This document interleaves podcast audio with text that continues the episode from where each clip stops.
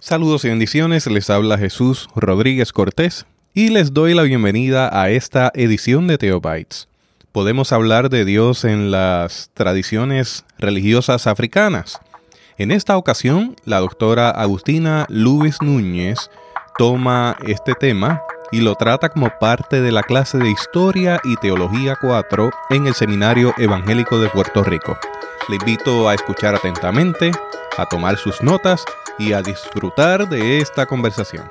Teotecnología.com presenta Teobytes. Bueno, buenas tardes. Hoy comenzamos un nuevo tema en esta clase. Vamos, hemos estado hablando durante todo este tiempo de asuntos importantes que teníamos que conocer para enfocarnos en los temas teológicos eh, particulares, ¿verdad? Los, los issues teológicos, los locos, locus teológicos que se trabajan en la teología sistemática y aquí vamos a trabajar por lo menos el tema de Dios, el tema de Jesucristo y el tema del Espíritu Santo. Eh, cuando nosotros hablamos de diálogo interreligioso, ¿qué religiones vienen a nuestra mente? Ajá. Islam, diálogo con el Islam, diálogo del cristianismo con el judaísmo, diálogo con el budismo, con el hinduismo, quizás con el confucianismo. Eh, pero las religiones afroafricanas usualmente no están incluidas en esa lista. Cuando se habla de diálogo interreligioso, no he oído eh, grupos ni, ni conferencias que quieran establecer un diálogo con las religiones africanas. Y eso se debe mayormente a que los guardianes o los intérpretes de la tradición cristiana han pasado por alto la mayor parte del continente africano, excepto que, ¿cuál es el único país de África que la gente se siente muy orgullosa de hablar y, de, y, lo toman en cuenta? Es más, dicen que no, ni siquiera la gente no sabe ni qué es africano. Egipto. Egipto antiguo es una nación africana. Por ejemplo, durante el Renacimiento, la, época de que renace toda la cuestión cultural, eh, época de mucha nostalgia por todo lo, griego, por todo lo romano. En Europa, en Europa Occidental específicamente, los artesanos y los estudiosos decían que la cultura egipcia era la, coaptaban de alguna manera, la juntaban de alguna manera con la, cultura egipcia, con la persa, y decían que todo lo que tenía que ver con Egipto era antiguo oriente. antiguo oriente. Y separaban de esa manera a Egipto de África. En ese mapa que ustedes ven ahí, están viendo a África en su, en su, en su dimensión real, ¿verdad? Eh, África no es un país, África es un continente. Tiene 54 países. 54 países con idiomas diferentes, sistemas religiosos diferentes. Hay países en África que hablan español únicamente, hablan inglés otros, otros hablan alemán hablan lenguas eh, tradicionales africanas, hay países africanos musulmanes, hay países que su mayoría es musulmana, que mayoría es budista, que mayoría es cristiana. O sea, la variedad de países, es imposible eh, hablar de África como un país. En una de las conferencias sobre misiología, la misiología no significa las misis esas de Miss Universe, no. Misiones en una conferencia de un gran misiólogo, que no voy a decir su nombre, eh, que yo estuve presente, él vino a traernos un trabajo sobre su trabajo misional en África específicamente.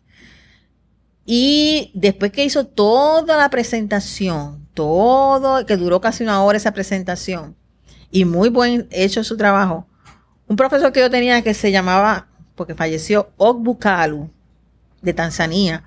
Ogbukalu eh, era profesor en mi escuela y estaba en mi comité de tesis. Él me iba a, me iba a ayudar a, trabajar todo lo que era pentecostalismo en África. Y antes de mi defensa de tesis murió repentinamente, así que fue una pérdida muy grande para todo, para la escuela, para la cuestión académica, pero para nosotros también, lo que estábamos trabajando con él. Y Bucalu, me acuerdo que se levantó y le dijo al misiólogo, me parece fascinante lo que usted está diciendo, con la única objeción de que usted permanentemente, consistentemente se ha referido a África como un país. Y África es un continente. Así que se podrá imaginar, si yo hubiese hecho también. O sea, qué pequeño detalle, ¿verdad? Generalizar en términos de religión, en términos, los africanos y las africanas, y los africanos y las africanas, hablando en términos generales, una generalización que es absurda en un continente. Sí, y entonces, eso, ese detalle de generalización, ¿verdad? Que siempre se ha, sido un problema con África y es por el desconocimiento geográfico, para empezar, ¿verdad? No, no nos permite ver, no, no nos permite apreciar, ¿verdad? Toda la diversidad que hay en África. Así que eh, esa, esa idea de separar a, separar a Egipto de, África y de llamarlo eh, Antiguo Oriente, ¿verdad?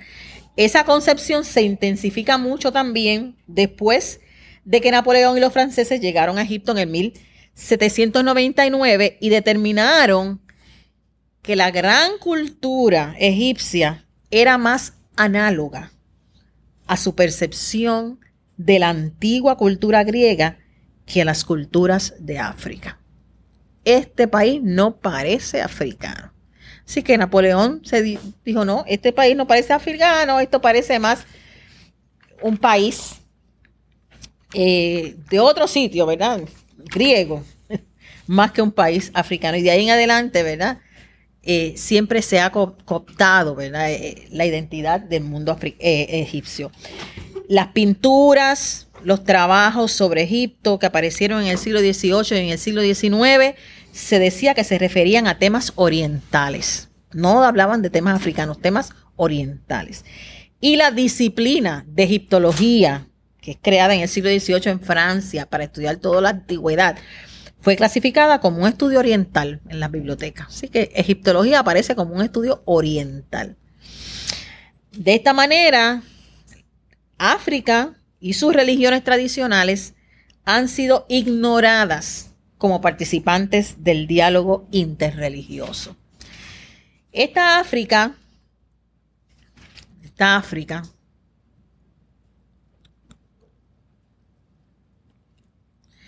esta África donde la mayor parte del crecimiento de la fe y la mayor parte del evangelismo ha tomado lugar en los últimos en las últimas décadas, ¿verdad? Todo el mundo habla de Jesucristo para África, África para Cristo, ¿verdad? Este, la idea de que había que evangelizar a África fue un tema muy fuerte en, el tema de evangelización. Eh, pero este lugar, ese, e, este continente ha sido generalmente echado a un lado, no solamente por los, los academicistas del diálogo interreligioso, sino también por teólogos y teólogas y otros, los que establecen esa agenda para el diálogo, ¿verdad? Han excluido, han borrado, como decía en la lectura de hoy han borrado, han silenciado el pasado de África. El cristianismo africano rara vez ha sido incluido por su pensamiento intelectual o por su pensamiento teológico. Al contrario, ha sido incluido como un apéndice en la historia de la iglesia misionera europea y americana. África es un lugar de hacer misión. No hay nada que pueda contribuir África a la fe, a la teología, a la discusión religiosa. África es un espacio para ir a evangelizar y punto. La antropología social, con sus orígenes claramente etnocéntricos, historiadores de la religión, los escritos de los misioneros, se han convertido en los, en los agentes para informar a los teólogos y a otros acerca de la naturaleza y de las creencias religiosas en África. Así que nuestra gente africana está al margen de, esa, de esta discusión. No han mostrado mucho interés en la naturaleza teológica del pensamiento africano. No han sido críticos del pensamiento africano tampoco. Así que el concepto de alta cultura que se modela en el pensamiento griego y romano y que se influencia fuertemente por el Renacimiento, al igual que por la premisa de que el pensamiento escrito es más sofisticado y es más apreciado que el pensamiento oral en la historia de las ideas, ha ranqueado también las culturas históricamente. El mundo africano es un mundo predominantemente oral, y lo vamos a ver ahorita cuando hablemos de quién es Dios en el mundo africano. Todo lo que tiene que decir las religiones africanas sobre Dios lo expresan oralmente, en sus dichos, en sus proverbios, en sus canciones, en sus danzas. O sea, la, cuestión oral, por eso es tan importante cuando se estudia el pentecostalismo afirmar esa herencia oral que, tiene el pentecostalismo, esa idea que los pentecostales no hacían teología escrita, que la teología era teología oral, que era teología que se lo que cantaban en los coritos, que era teología que viene de los testimonios. Esa, esa característica oral es parte de las raíces africanas del pentecostalismo y es parte de lo que caracteriza al mundo africano. Es un mundo predominantemente oral, pero porque sea oral no significa que es inferior el trabajo que se hace en África. Así que eh, eh, en las religiones africanas, ¿verdad? Existe Dios para los africanos también, en su religión existe Dios. Y vamos a ver que al igual que en las sociedades europeas, que al igual que en las sociedades africanas, eh, existe la capacidad de reflexionar sobre Dios e interpretar las doctrinas bíblicas sobre Dios también. Si nos vamos a dar cuenta de esto, cuando empecemos a trabajar uno a uno preguntas sobre cómo mantener esa pluralidad de doctrinas sobre Dios dentro de la tradición cristiana, dando la atención a aquellas doctrinas que se desnudan de la cultura filosófica e intelectual greco-romana. Nosotros hemos creído que somos los únicos que podemos definir a Dios. El Dios nuestro es un Dios influenciado por las culturas griegas y romanas y que nadie más puede hablar de Dios. Que lo que tenemos en la definición de Dios somos nosotros los occidentales. Y vamos a ver que el estudio sistemático de la religión africana y de las categorías sobre Dios dentro de la religión africana como disciplina nos van a mostrar unas imágenes de Dios que no tienen nada que envidiarle a las imágenes que nosotros afirmamos sobre Dios. Al contrario, hay mucha coherencia entre, entre ambas. Eh, Edward Bolaji Idowu, que es un patriarca retirado de la iglesia metodista en Nigeria y profesor también universitario, eh, ha sido una de las personas que más ha trabajado las religiones africanas y sus conceptos sobre Dios. Y él, eh, se considera ¿verdad? El, primer teólogo sistemático de la religión tradicional africana.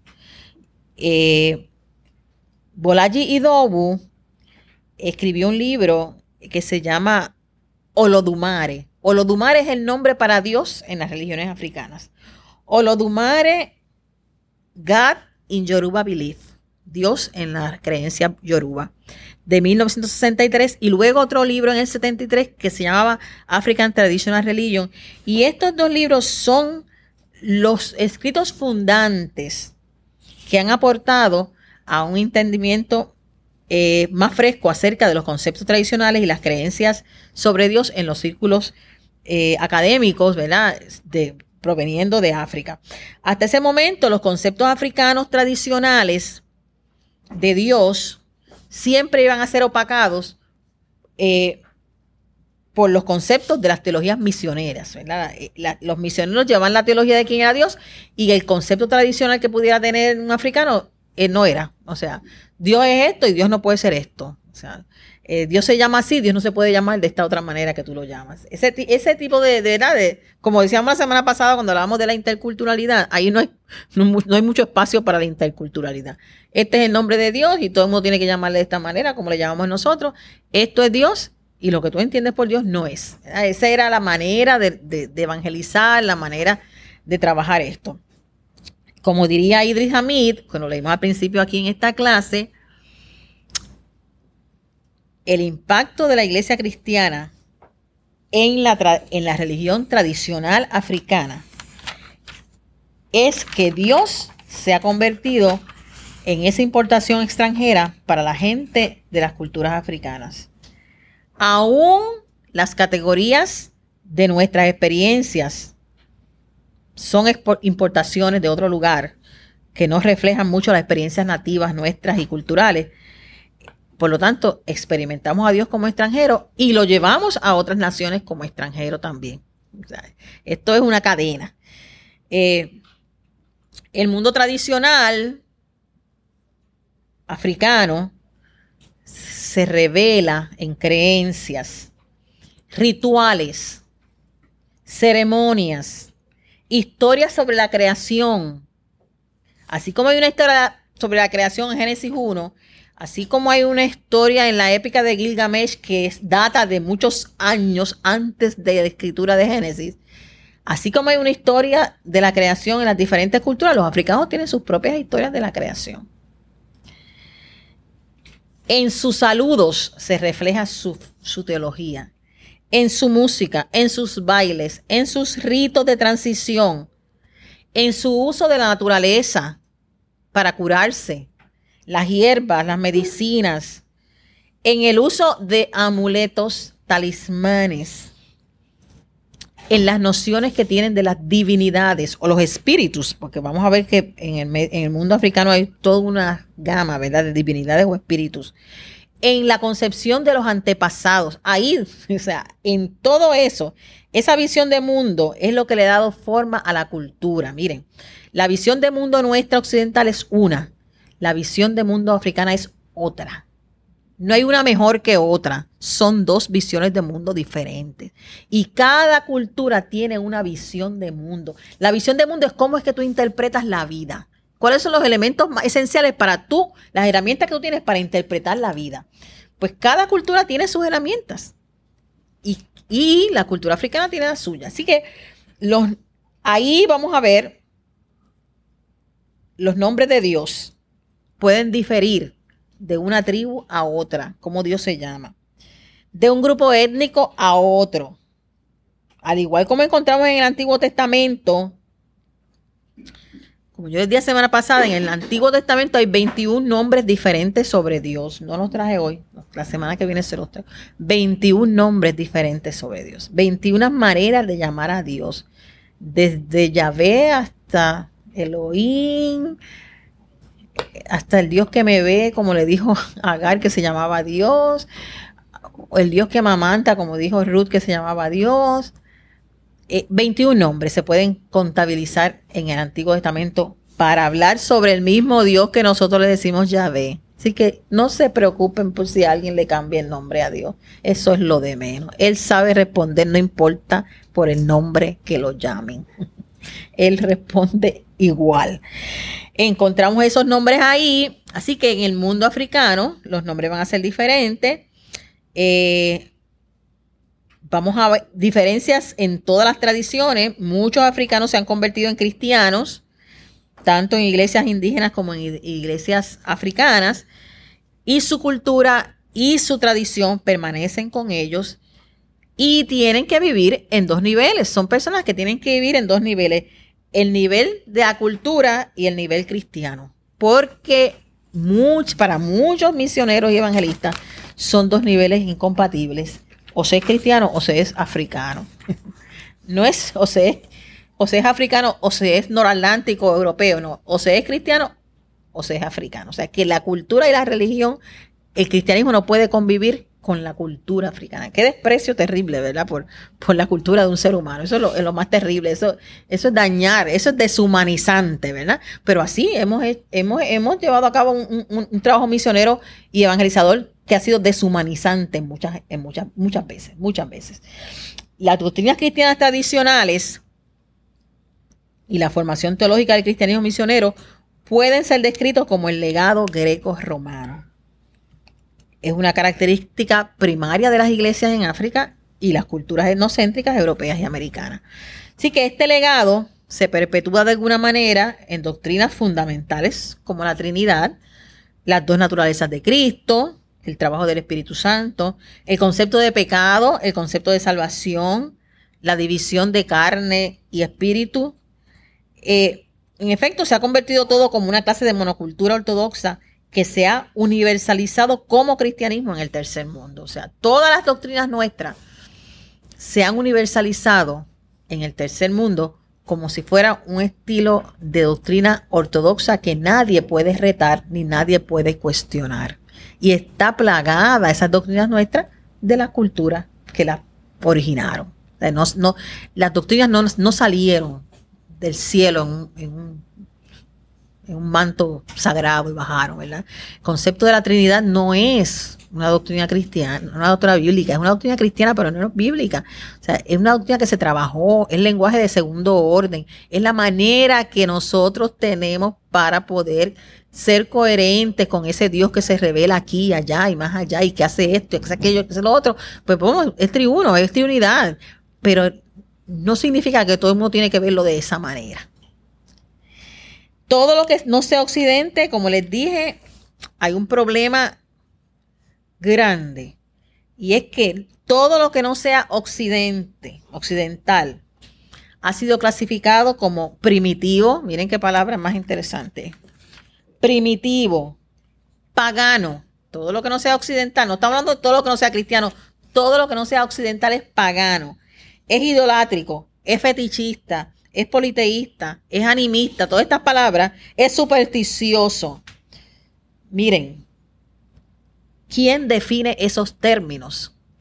Al igual que la historia la escriben quienes tienen poder, los términos los definen quienes tienen poder para definirlos.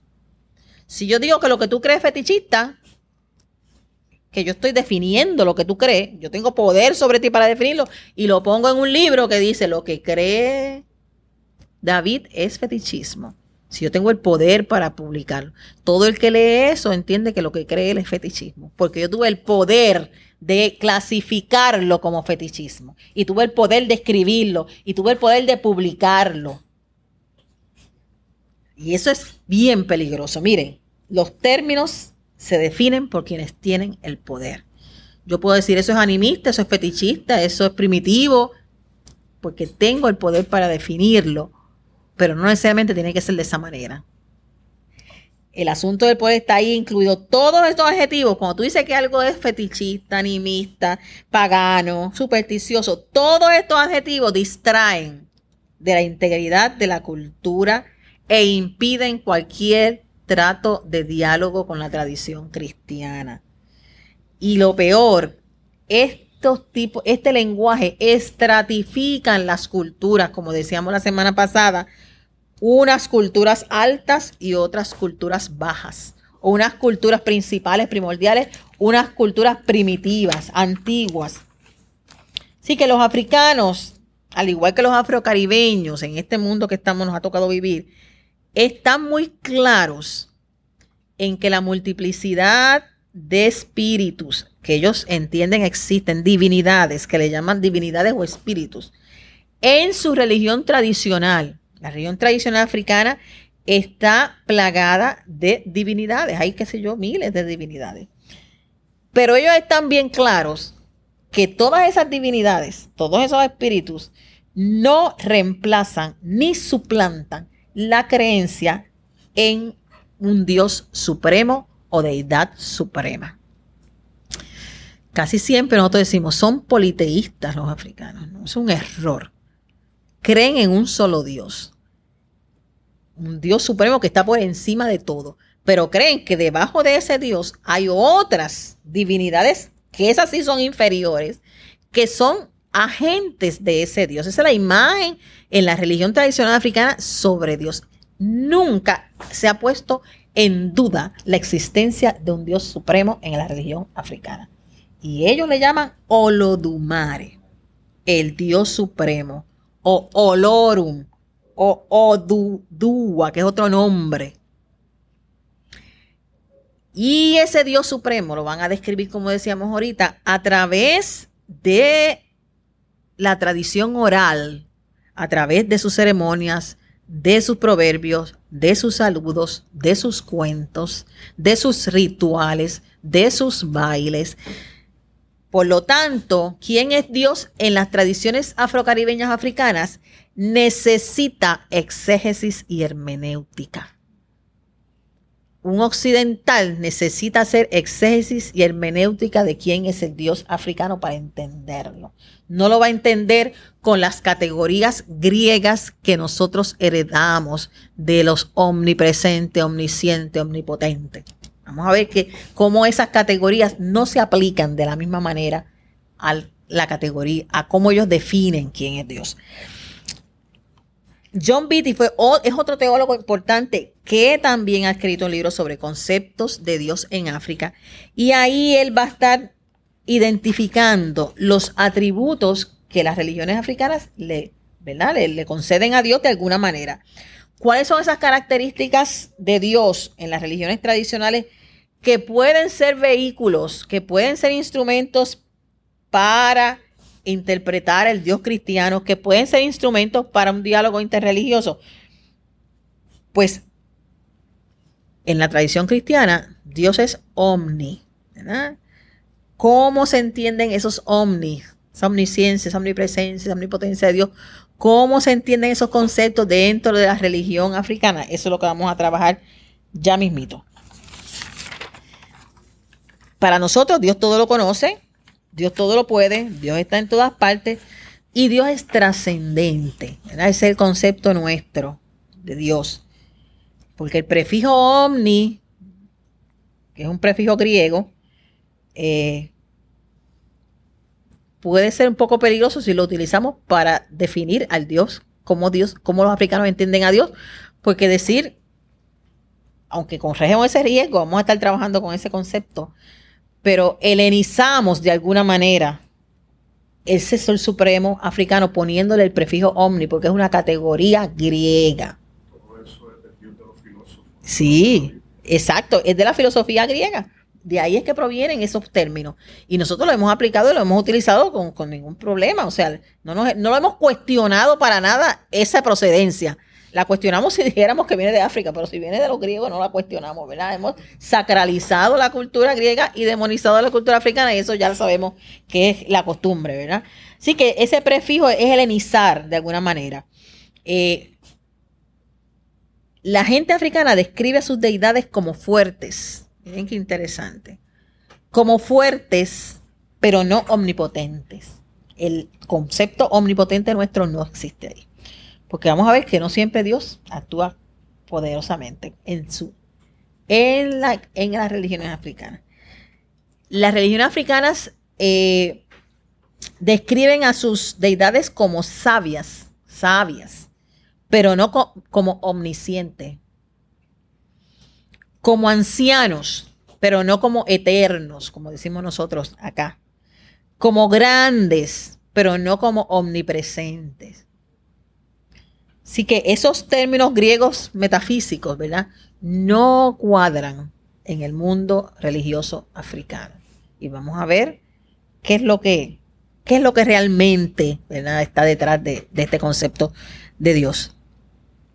Lo que nosotros llamamos la omnisciencia de Dios, lo que nosotros llamamos el Dios que todo lo sabe. Pues ese primer omni, que Dios que todo lo sabe, que todo lo ve, que todo lo escucha, porque es dueño de todo, ¿verdad? Eh, eh, él domina todo. Las tribus Akan, por ejemplo, en Ghana. En Ghana, las tribus Akan le llaman a Dios por diferentes nombres. Miren los nombres ahí, bien fáciles de pronunciar. Brekjiriunade. Brekjiriunade. Y eso significa que todo lo sabe y que todo lo ve. Para nosotros es más fácil decir omni, ¿verdad? Pero el nombre que ellos le ponen así de largo. Abomibuafre, consolador que provee salvación. Exactamente. Indawi, vigilador de todo. Nana Niancopón, abuelo, que solo él es grande, porque las personas adultas mayores se consideran sabias. Él es, Dios es un abuelo que todo, que solo Él es grande. Rushoborabiose, que no se sorprende por nada. En Kenia, Wan y Xiang, que, que significa ojo del sol. Dios es el ojo del sol. En la religión yoruba, como les dije ahorita, Olodumare, dueño de todo, señor de todo. Yo pregunto si nosotros le decimos a Dios que es dueño de todo y señor de todo también en la religión cristiana. ¿Sí o no? Ah, ¿sí o no? Ah, sí, muy bien. Odo significa jefe y mare, arcoíris. Queriendo decir que es un Dios que hace pacto con el ser humano. Dios y su criatura. Estabilidad incomparable. Todo eso significa lo de. Constante, confiable. ¿Acaso esas no son características del Dios de los cristianos? Claro que sí. Los Igbo, los Igbo son de, eh, al este de Nigeria. Y los Igbo le llaman a Dios Shu. No, tengo ahí. Sí, aquí. Shukwi. Espíritu. Nosotros decimos que Dios es espíritu. ¿Es o no es? Sí. Fuente del ser, guardián personal, significa Shu. Y Ukwi, grande, sin dimensiones. No se puede medir. Los Ashanti, que son de Ghana, nombran a Dios como Oniankopon, que significa el único grande de quien podemos pedir y recibir consejos. Un proverbio en Ghana dice, si quieres contar algo a una deidad suprema, cuéntaselo al viento. ¿Qué significa eso? Hermenéutica y exégesis, por favor. Si quieres contar algo a una deidad suprema, cuéntaselo al viento. Hay que hacer hermenéutica para buscar quién es Dios ahí. ¿Qué está diciendo de Dios ese, ese, ese, ese, ese, ese proverbio? ¿Ah?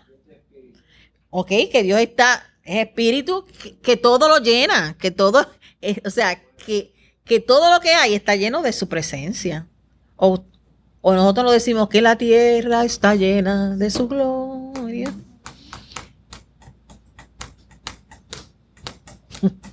¿Cuál es la diferencia? Que para esto hay que utilizar un poquito de hermenéutica y exégesis, ¿verdad? Y nosotros lo decimos más claro. Creemos, creemos a la gente, creemos. En la religión yoruba, le llaman a Dios también Arinus Rodo. Que aquí hay dos cosas, ¿verdad? Aquí hay dos cosas. Aquel que ve para adentro y para afuera. O nosotros nos decimos que Dios lo conoce todo, hasta lo profundo del corazón del ser humano. ¿Ok? Bien.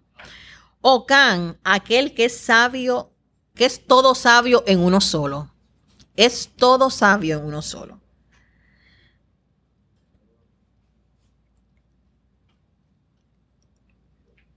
Todos esos son ideas de ese ser supremo que conoce de todo, que es muy dominante en el mundo, que toda religión africana reconoce a ese ser supremo por esos nombres.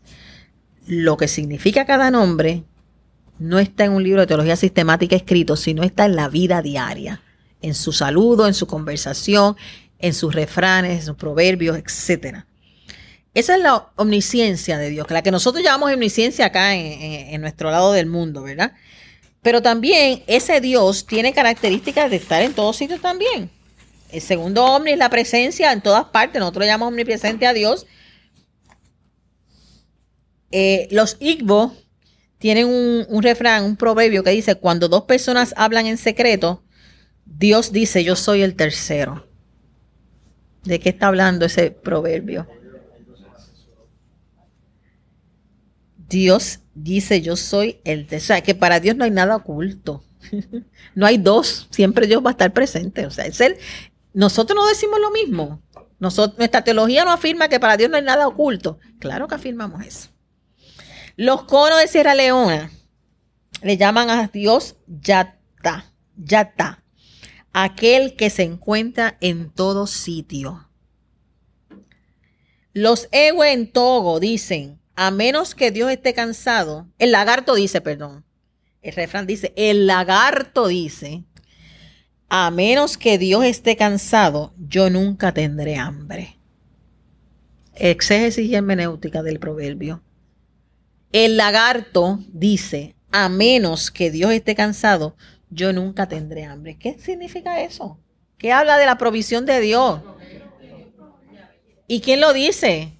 El lagarto, o sea, que toda la naturaleza, Dios provee para toda la naturaleza. Ah, que si el lagarto habla, pues claro, nosotros tenemos una serpiente que también habla en Génesis.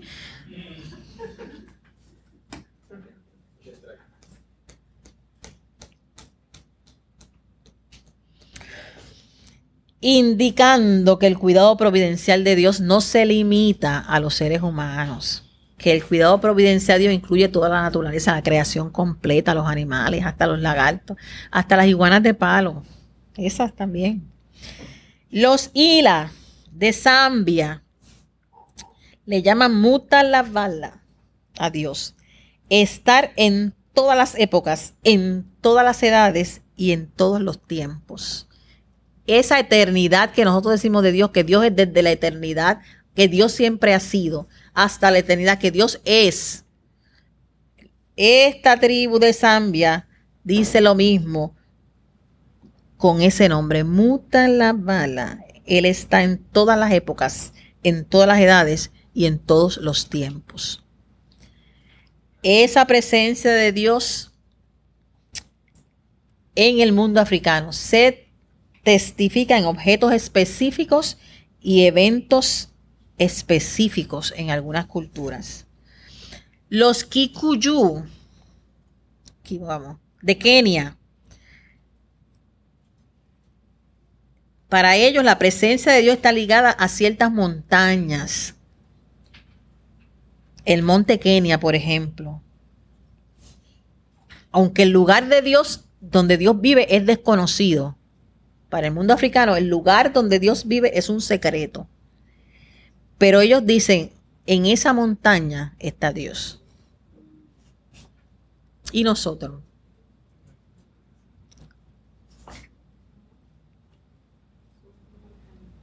En mi iglesia que soy pentecostal cantábamos un corito que dice, la gloria de Jehová cayó en el Sinaí y aquel monte temblaba porque Dios estaba allí. Dios estaba allí, Dios estaba allí, ya que el monte temblaba porque Dios estaba allí. También asociamos la presencia de Dios a las montañas. Sí, decimos que en el monte Tabor, que en el monte Carmelo, que en el monte Sinaí, ¿ah? que el sermón del monte, ¿ah? alzaré de esos montes, que de ahí que viene mi socorro asociamos la presencia de Dios a las montañas, ¿sí o no? ¿Y por qué nos extraña que ellos lo hagan? ¿Por qué llamamos a eso fetichismo, paganismo, si nosotros lo hacemos?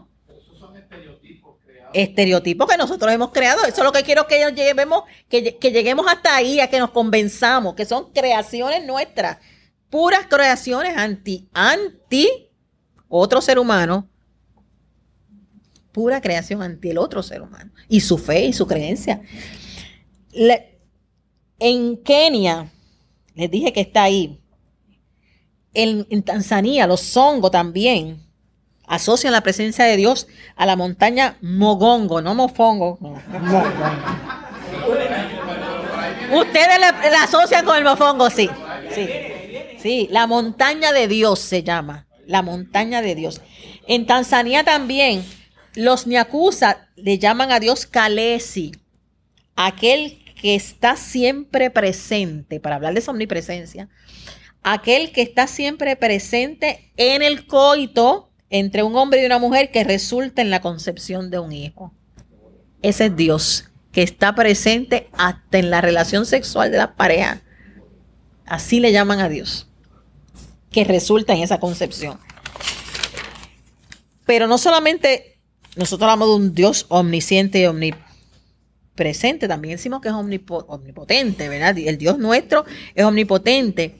Pero este atributo del poder es muy importante en la religión africana, en la religión africana, porque el poder es parte significativa de la ética de muchas culturas africanas, este asunto del poder, que en África, en la religión africana, el poder no significa dominio, ni poder desenfrenado. Eh, por ejemplo, en la cultura Fon, en Benin, que la cultura Fon es, muy, eh, eh, es muy, pariente, ¿verdad?, del vudú haitiano. Le llaman a Dios Nana Buluku. Significa Dios supremo con poder y autoridad sobre los dioses a cargo de la creación y del orden natural. Porque en el concepto africano de la deidad está el Dios supremo, el Olodumare, y debajo están las divinidades o espíritus o agentes que están al servicio de ese Dios, que son los que se dedican a hacer el trabajo que Dios quiere que se haga. Y ellos dicen, hay unos encargados de la creación, pues ese es el Nana Buluku, el que tiene autoridad sobre los dioses, pequeña letra, a cargo de la creación y del orden natural. En esta concepción, Manu es la luna y es femenina. Lisa es el sol y es masculino. todos los conceptos de la naturaleza misma, ¿verdad? Están entretejidos dentro de esta religión de alguna manera. Los Shona de Zimbabue, para testificar de este poder sobrenatural de Dios, le llaman a Dios Shipping Dikure, aquel que vuelve las cosas al revés. El que tiene poder para cambiar las cosas al revés. O Chirosba, el que tiene poder para destruirlo todo.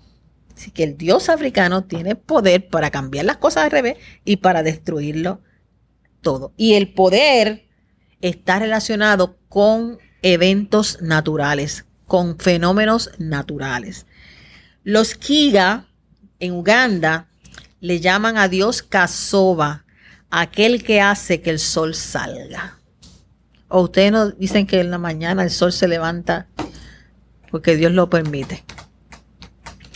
Rugaba, aquel que dio todo al mundo y que puede tomarlo de nuevo todo.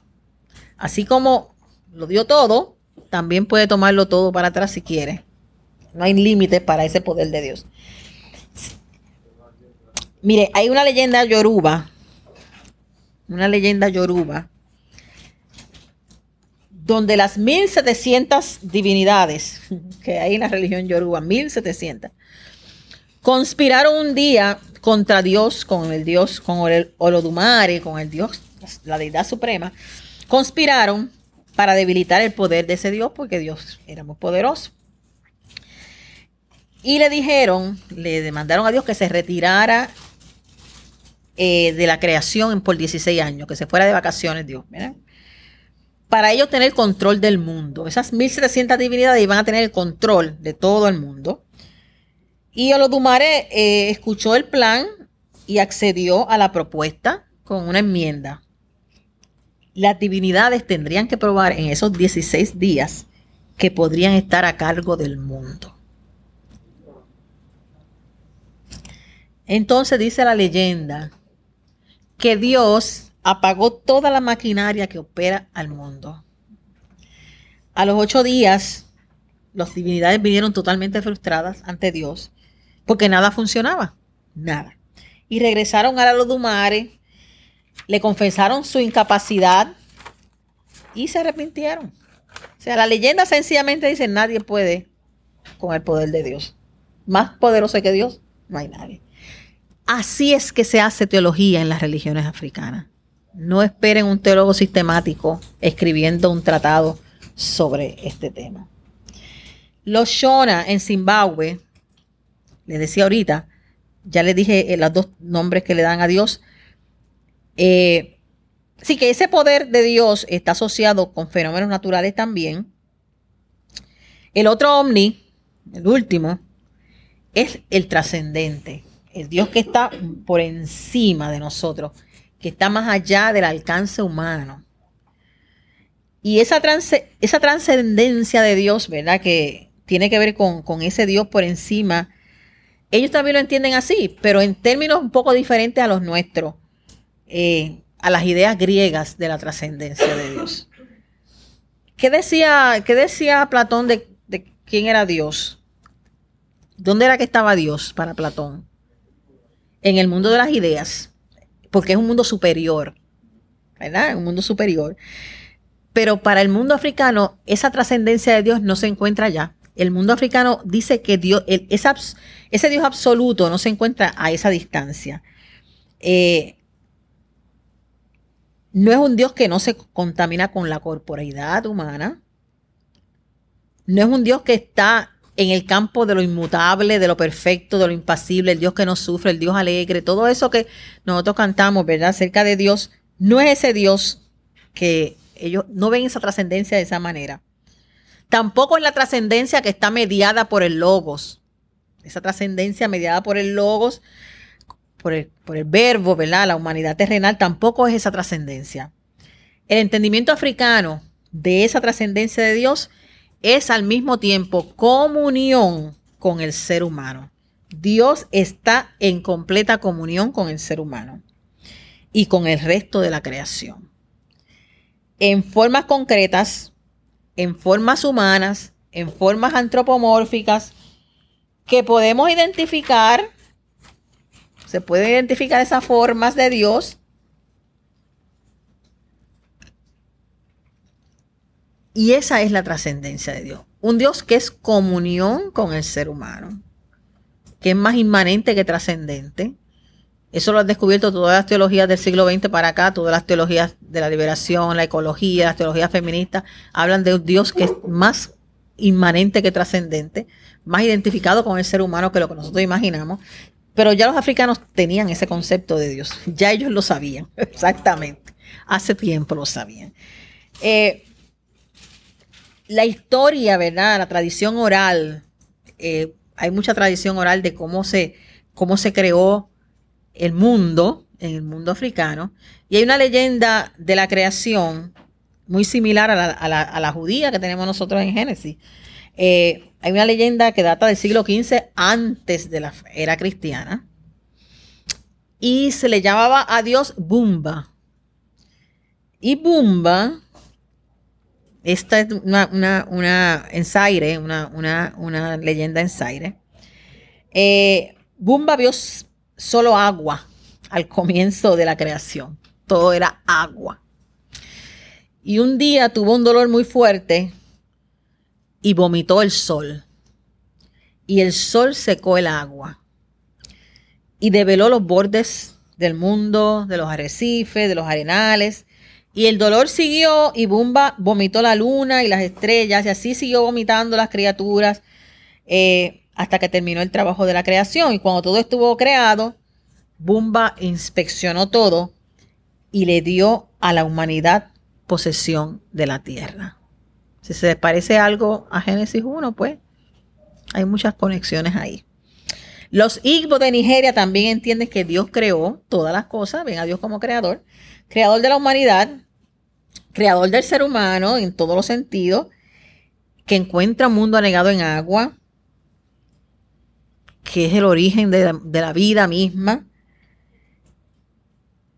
pero que de alguna manera se comunica con el ser humano, quiere conectarse con el ser humano. Así que el mundo africano, la religión africana va a estar trabajando mucho esa trascendencia inmanente de la que habla Moltmann, teólogo del siglo XX, lo que hablan las teologías, como les dije, feministas, teologías ecológicas, teologías de la liberación.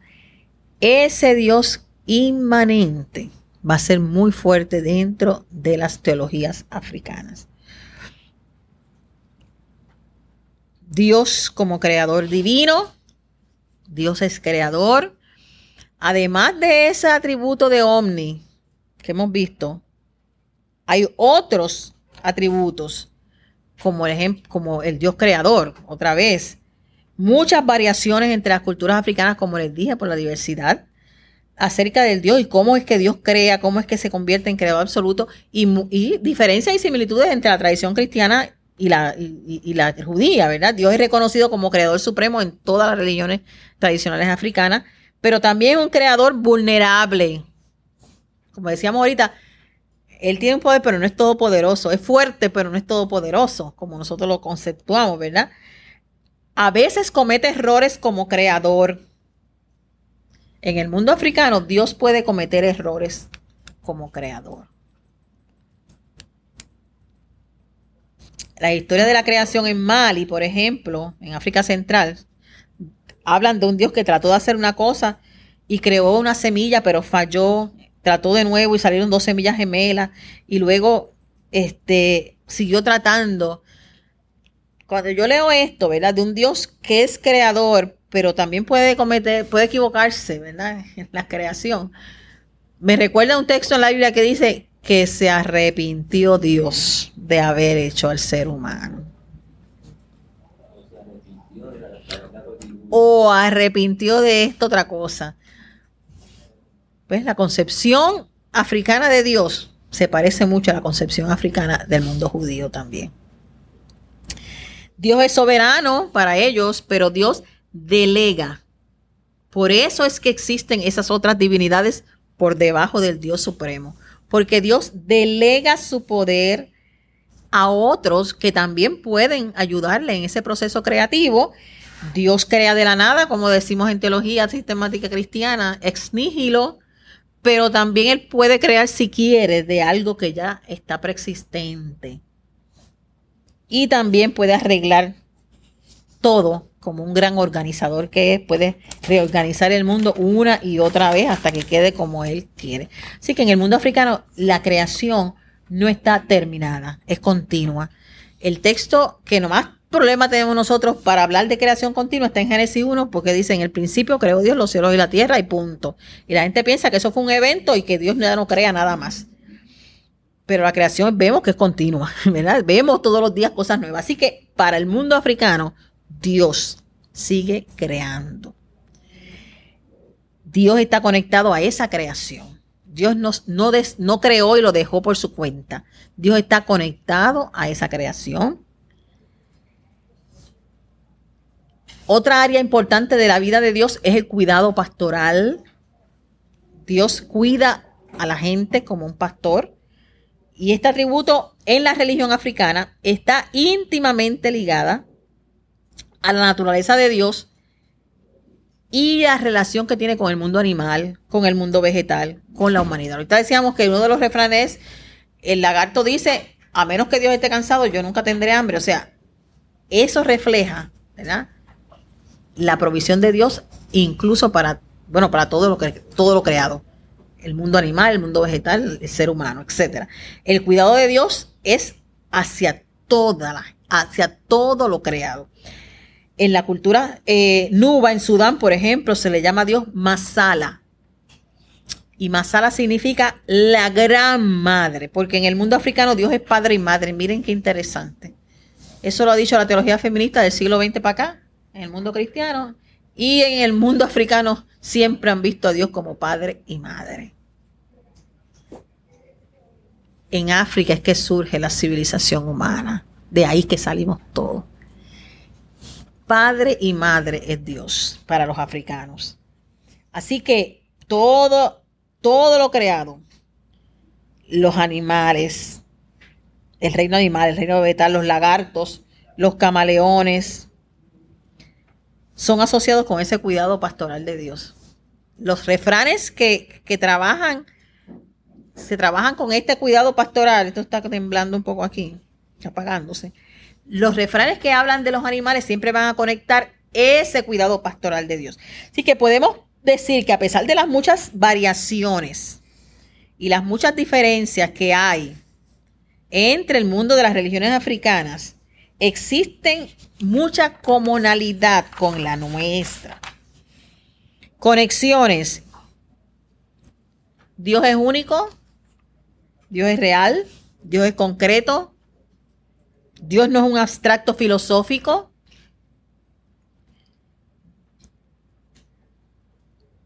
Es Señor del universo, mantiene el universo, allega su bondad a todo el universo, a todas las criaturas, delega autoridad a los espíritus, pero Él solo puede dar vida. Él es el único que puede dar vida. Y eso, ¿verdad? Nosotros también lo creemos. Dios es uno, aunque es identificado por diferentes nombres. Y Dios es justo y recto. Le invito a compartir este episodio con otras personas que usted sabe le será de gran bendición este tema, como lo fue para su vida y para la mía. Hasta aquí esta edición de Teobytes. Gracias por darnos el privilegio de llegar hasta ustedes a través de las redes informáticas. Será hasta el próximo episodio. Que la paz y la gracia de nuestro Señor Jesucristo sea con ustedes.